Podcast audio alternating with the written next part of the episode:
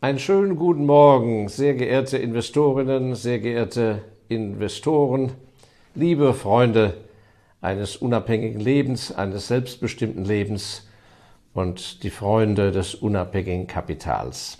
Schön, dass Sie Zeit haben, sich mit mir auszutauschen. Heute greife ich ein Thema auf, was mir Herr Kotschenreuter per E-Mail äh, zu, zugeworfen hat im Mai 2022, nämlich, dass ich mal etwas zum Thema Versicherungen sagen soll. Ich bin nun mal kein Versicherungsmakler, ich bin kein Versicherungsexperte, ich habe auch nie in einer Versicherung gearbeitet.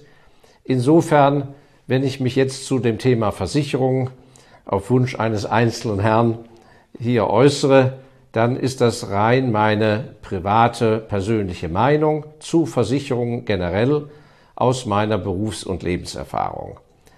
Äh, und sicher gibt es zu allen Äußerungen, die man da trifft, äh, die generell vielleicht stimmen oder nicht stimmen, natürlich auch immer Ausnahmen. Das wollte ich nur mal vorweg gesagt haben. Insofern erfolgt hier keine Versicherungsberatung, aber ich denke, viele von Ihnen wir haben mittlerweile ja doch so eine enge Beziehung durch die Freitagsvideos miteinander, dass wir uns da mal ein wenig austauschen können. Ja, ich greife da direkt mal in meine Familiengeschichte und da habe ich den großen Vorteil gehabt, dass ich als heranwachsender Jugendlicher konnte ich noch meine beiden Großeltern äh, richtig noch erleben und ähm, auf der mütterlichen und auf der väterlichen Seite. Und beide, das habe ich sehr früh mitbekommen, hatten völlig konträre Ansichten, was Versicherungen angeht. Insofern greife ich das Thema sehr gerne auf. Die eine Seite auf der mütterlichen Linie, dieser Großvater war also ein begnadeter Kaufmann, ein großer Mann in seiner Branche, in, bei Häuten und Fällen, war ein mächtiger Einkäufer. Der hat sein gesamtes kaufmännisches Denken und seine Tüchtigkeit in den Beruf gesteckt. Und aus irgendeinem Grund hat er es als ja fast unmoralisch empfunden, für sich privat intensiv über die Gelder nachzudenken, die er privat hatte. Er hat ein Haus gebaut und alles und gut gespart, also er hat ein erfolgreiches bürgerliches Leben aufgebaut. Aber diese Feststellung vorweg, äh, diese Trennung sozusagen im Kopf oder in der Moral, dort wo ich arbeite, egal ob als Angestellter oder als Selbstständiger, da muss ich clever sein im Kaufmenschen, da muss ich richtig das Beste für mich rausholen, da kommt viel Hirnschmalz rein. Aber zu Hause privat mit meinem Ersparten, Hauptsache ich habe genug Geld auf dem Konto, da wird mal irgendwas, eine Anleihe gekauft oder das Haus abfinanziert aber mehr bitte nicht. Das halte ich für sehr fatal. Und ich weiß nicht, ob das jetzt eine Einstellung war, die längst von der Zeit überholt ist, aus dieser mittlerweile verstorbenen Generation.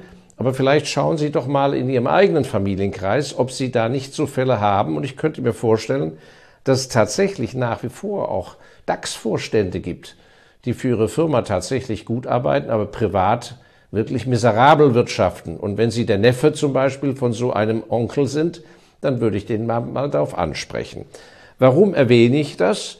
Weil mein Großvater mütterlicherseits einen Schulfreund hatte, der sich als Versicherungsmakler selbstständig machte.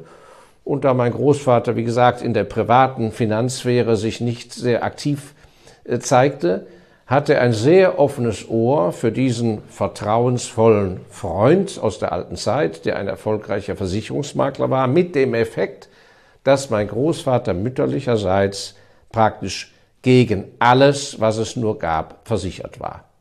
Also Hagelschlag, Blitz, äh, Versicherung abgeschlossen für meine Ausbildung, wenn ich 18 Jahre alt würde, also die ganze Latte von allen möglichen Schadensfällen, weil mein Großvater privat dann auch ein ängstlicher Mensch war. Sagt, oh ja, das wäre doch gut, wenn also das noch abgesichert wäre. Ach ja, also, kostet ja nur 28 Euro im Monat, also damals in, in D-Mark natürlich, äh, nur, nur 56 D-Mark. Was? Und für 14 D-Mark im Monat ist das und das Risiko abgedeckt? Großartig. Also das hat nachher in der Summation viel gebracht und mein Großvater hatte ein gutes Leben, hatte Glück. Keiner dieser Schadensfälle ist je eingetreten, gegen die er sich versichert hat. Und ich kann wirklich sagen, dass wahrscheinlich, wenn man diese ganzen Beträge, die er jahrzehntelang monatlich gezahlt hat, wenn man die mal aufaddieren würde und er hätte dieses Geld sozusagen auf ein Sparbuch eingezahlt und praktisch ein, das nennt man Selbstversicherungsmodell gewählt, sprich die ersparten Prämien, die legt man auf ein separates Unterkonto und das ist dann nicht, um sich reicher zu fühlen, sondern ist praktisch der Puffer für einen Versicherungsfall. Und so machen das ja auch sehr große äh, Firmen, die die grundsätzliche Wahl haben, entweder versichern, nehmen wir, wir haben zwölf Fabrikationsanlagen über die Bundesrepublik und Österreich, Schweiz verteilt, dann wählen manche Firmen, sagen also statt für zwölf Fabriken äh, für alles Mögliche da monatlich Prämien zu zahlen, sparen wir diese Prämien, halten die aber sozusagen geistig vor für einen Schadensfall und dann wird aus diesem Topf der Schaden bezahlt und nach 10, 20, 30 Jahren sieht man dann, ob das eine kluge Rechnung war oder ob man doch besser Prämien gezahlt hätte. Aber wir sprechen jetzt ja nicht über die gewerblichen äh, Versicherungen äh, für Fabrikationsanlagen und so weiter.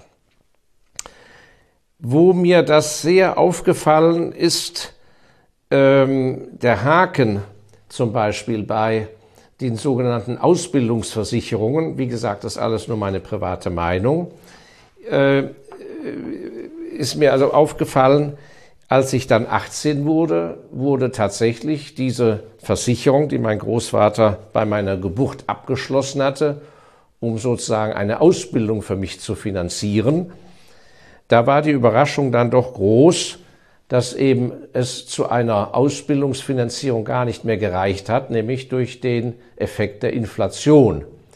Der Betrag, auf den die Summe, auf den mein Großvater die Versicherung abgeschlossen hatte, die war zum Abschlusszeitpunkt bei meiner Geburt hätte das gereicht für eine komplette Ausbildung. Als ich 18 war, hat es gereicht immerhin zu einer größeren Amerikareise, die ich dann als Student gemacht habe in den Ferien und äh, praktisch der Flug und äh, der ganze Transport, Übernachtung, dafür hat es dann gereicht. Dafür bin ich auch meinem Großvater sehr dankbar. Aber diese Versicherung hatte ja nicht, und daran müssen Sie ja immer denken, in diesem Fall, hat ja nicht nur eine Sparkomponente, denn die Alternative wäre ja gewesen, dass mein Großvater sagt, okay, für die Ausbildung von dem Enkel zahle ich jeden Monat einen Dauerauftrag auf ein Sonderkonto ein und das überreiche ich ihm dann mit 18.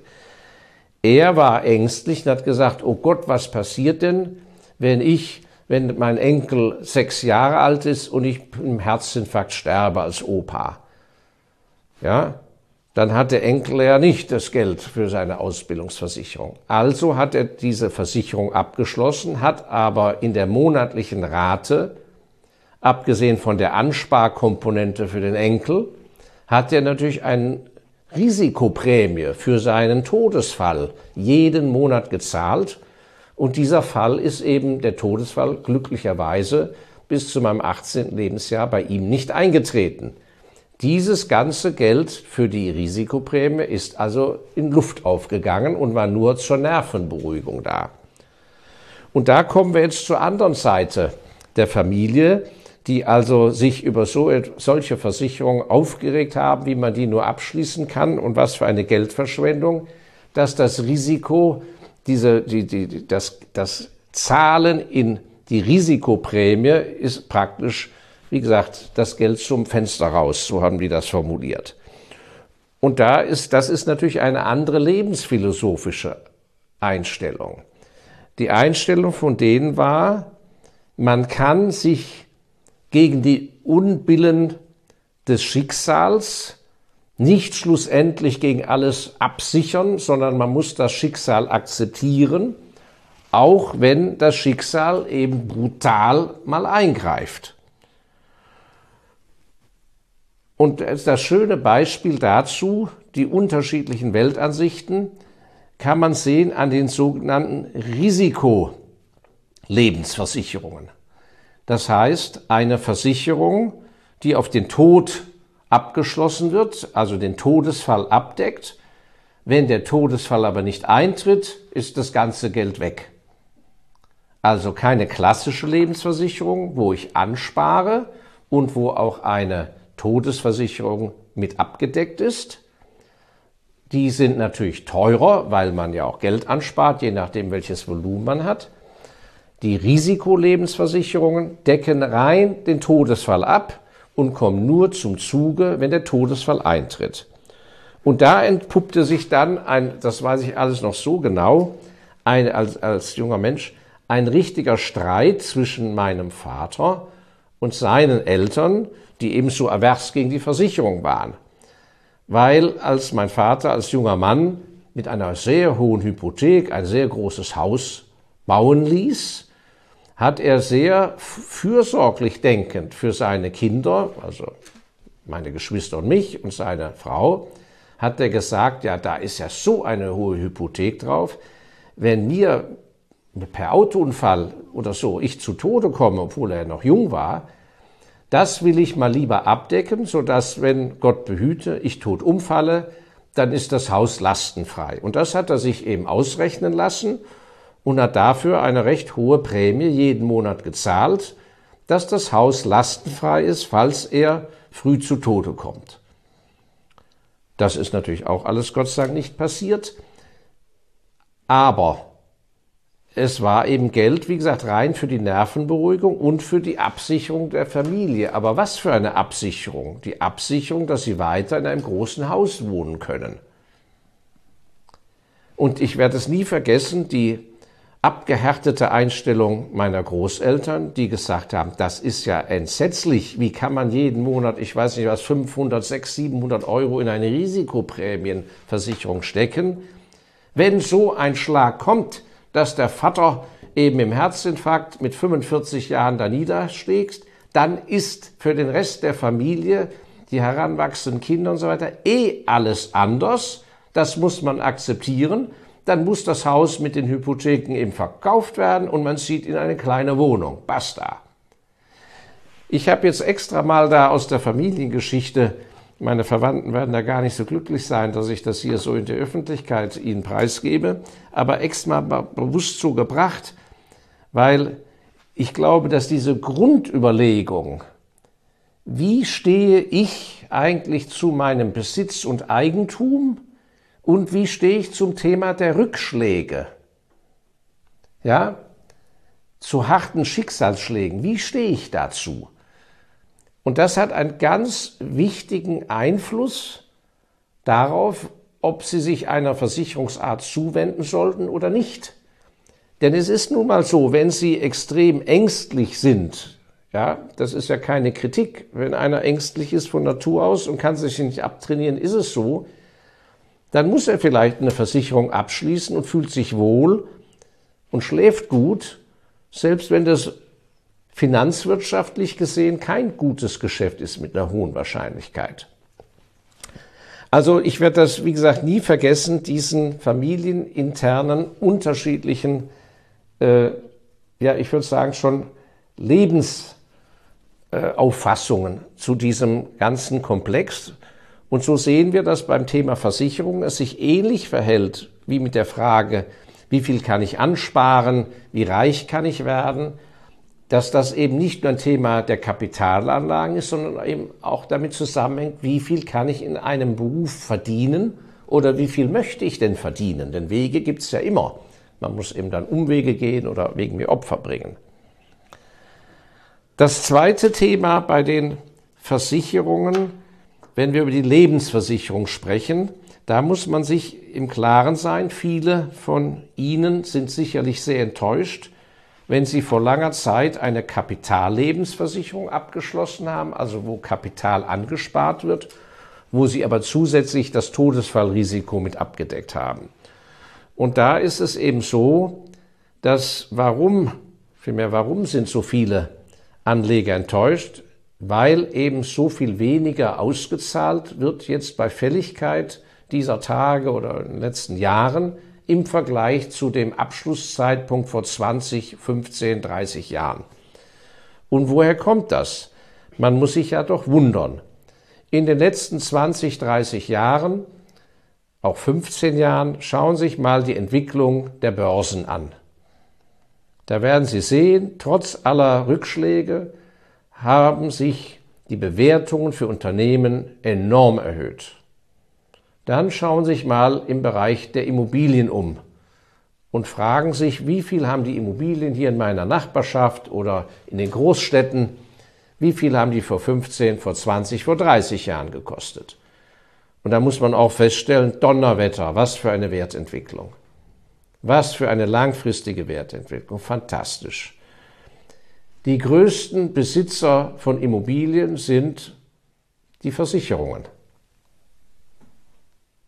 Also fragt man sich, wie kann es sein, dass in einer Periode, in der Unternehmensbeteiligung auch in Form von Aktien, gute Immobilien im Wert enorm gestiegen sind, dass die Lebensversicherer zum Teil, wie gesagt von Ausnahmen abgesehen, so viel weniger auszahlen als ursprünglich geplant. Und das hängt damit zusammen, dass das Geld eben überwiegend bei den Versicherungen nicht in Unternehmensbeteiligungen und Aktien investiert wurde und ein Großteil eben in Anleihen, vor allem Staatsanleihen, die immer weniger Zins gebracht haben in den letzten Jahren. Sie haben es ja mitbekommen, wie das Zinsniveau systematisch bis auf Null runtergegangen ist und jetzt erst anfängt ja ein Boden zu finden, das Zinsniveau, und vielleicht nach oben dreht. Das heißt also, die Versicherer haben eine Anlagepolitik gewählt, die ihnen per Regulatorik vorgeschrieben wurde, viele Risiken, sogenannte Risiken nicht einzugehen, in Form von, ja, Unternehmensbeteiligung können ja schwanken und so weiter. Das heißt, der übergroße Anteil liquider Mittel und Anleihen in der Anlagepolitik waren sehr zu ihrem Nachteil, der sie eine Kapitallebensversicherung oder die sie dann verrenten können, aufzubauen. Warum es zu dieser Regulatorik, ich will auf die Details gar nicht eingehen, warum es zu dieser Regulatorik kam, gibt es ja tausend Gründe, ja, Anlegerschutz und so weiter. Aber meine private Meinung ist die, dass das ein ganz großer Unfug ist, auch wieder getrieben von einer Angst. Angst wurde größer eingestellt als das positive Denken des wirtschaftlichen und modernen Fortschritts. Und da haben eben leider so viele Versicherte nicht Anteil haben können und haben das schlicht und einfach verpasst durch diese verquere, nenne ich es mal, Anlagepolitik. Wie gesagt, ich will mich in den Details da gar nicht verheddern. Wir haben das Gegenstück in Amerika.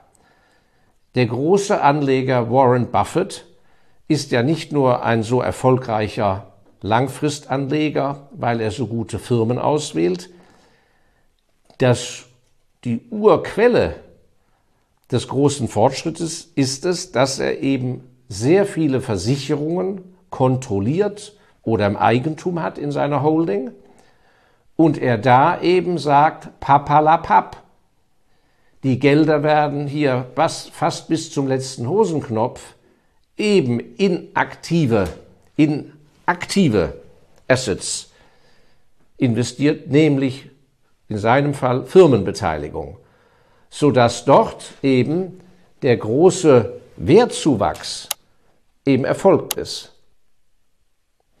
Und das trifft man auch in manch angelsächsischen Versicherungen in London, die einen höheren Anteil, einen sehr viel höheren Anteil haben mit einer sozusagen Anlagepolitik des gesunden Menschenverstandes. Also, wer da schuld ist, ob man sagt, dass die Versicherungen sagen, ja, das war ja die Regierung, die diese Regulierung dann und dann beschlossen haben, das ist sich wahrscheinlich so. Man muss sich aber dann auch fragen, bei einer Branche, wo es an sich nur noch sehr wenige große Spieler gibt, große Versicherungen, gibt ja nicht Tausende, sondern im Wesentlichen werden das ja von ein paar großen Adressen beherrscht. Wie kann es sein, dass die zugelassen haben, dass die Regierung eine so fatale Regulatorik beschlossen hat, die wirklich zum Nachteil der Kunden der Versicherung gegangen ist? Denn es ist ja so, ich erinnere mich noch vor 30 Jahren, wenn da jemand äh, übermäßig Geld verdiente, dann hat er bei den soliden großen Adressen, Namen brauche ich ja nicht zu nennen, hat er richtig kräftig äh, Lebensversicherung abgeschlossen. Weil das war in der Tat ein gutes Geschäft. Man hatte einen Profi, der das Geld anlegt. Obendrauf hatte man das Todesfallrisiko abgedeckt. Das waren kluge Geldanleger. Die hatten ja die besten Immobilien. Die konnten ja 10, 20 Prozent an einer Firma sich beteiligen und auch vor allem Gewerbetreibende. Ich weiß noch, als Student, da habe ich also Bauklötze gestaunt. Da gab es äh, im Studentenviertel eine Kneipe. Da haben wir Studenten hinter der Hand immer, hat man geflüstert, gehört, hat, die Kneipe läuft so gut. Die äh, wollen sich aber mit 50 auf Ibiza zur Ruhe setzen.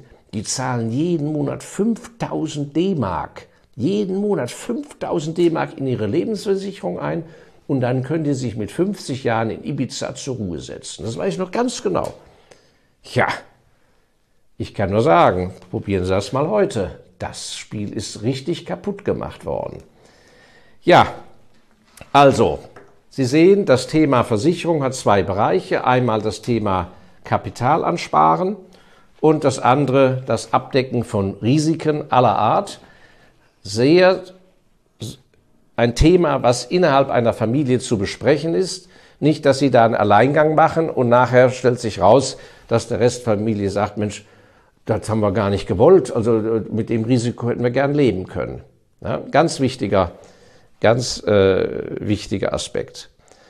Ja, vom Grundsatz her bin ich der Meinung, dass ähm, je nachdem, wenn man in einem sehr risikoreichen Beruf lebt, sicher äh, es, es sich lohnt, mit guten Versicherungsprofis zum Thema der Berufsunfähigkeitsrente äh, oder im gewerblichen Bereich, wie nennt man das? Ich habe den Fachausdruck jetzt nicht, wenn also der Betrieb still liegt, äh, dass der dann eben, dass sie weiter Gelder reinbekommen, wenn sie keinen Umsatz machen können, so weiter. Da gibt es sicher sehr viele, sehr gute Sachen, würde ich aber immer empfehlen, mit Profis, auch neutralen Profis, sehr gut zu besprechen und natürlich dann auch auf die Details im Kleingedruckten zu achten, weil äh, das ist ja ein anderer Aspekt, dass äh, Versicherungen ist gar kein Problem, monatlich die Prämie einzuzahlen.